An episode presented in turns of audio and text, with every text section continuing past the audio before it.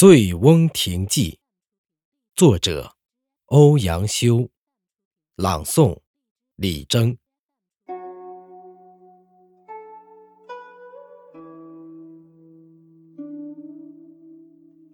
环滁皆山也，其西南诸峰，林壑尤美。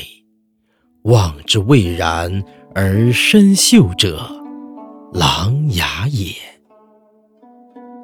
山行六七里，渐闻水声潺潺而泻出于两峰之间者，酿泉也。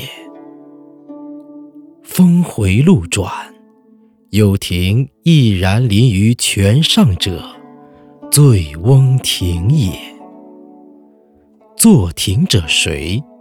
山之僧智仙也。明之者谁？太守自谓也。太守与客来饮于此，饮少辄醉，而年又最高，故自号曰醉翁也。醉翁之意不在酒，在乎山水之间也。山水之乐，得之心而寓之久也。若夫日出而林霏开，云归而岩穴暝，晦明变化者，山间之朝暮也。野芳发而幽香，佳木秀而反阴。风霜高洁，水落而石出者，山间之四时也。朝而往，暮而归，四时之景不同，而乐亦无穷也。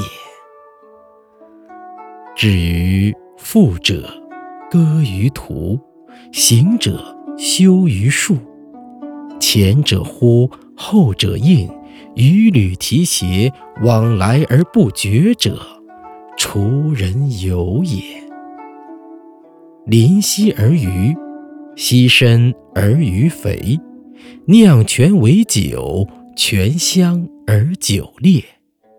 山肴野宿，杂然而前陈者，太守宴也。宴酣之乐。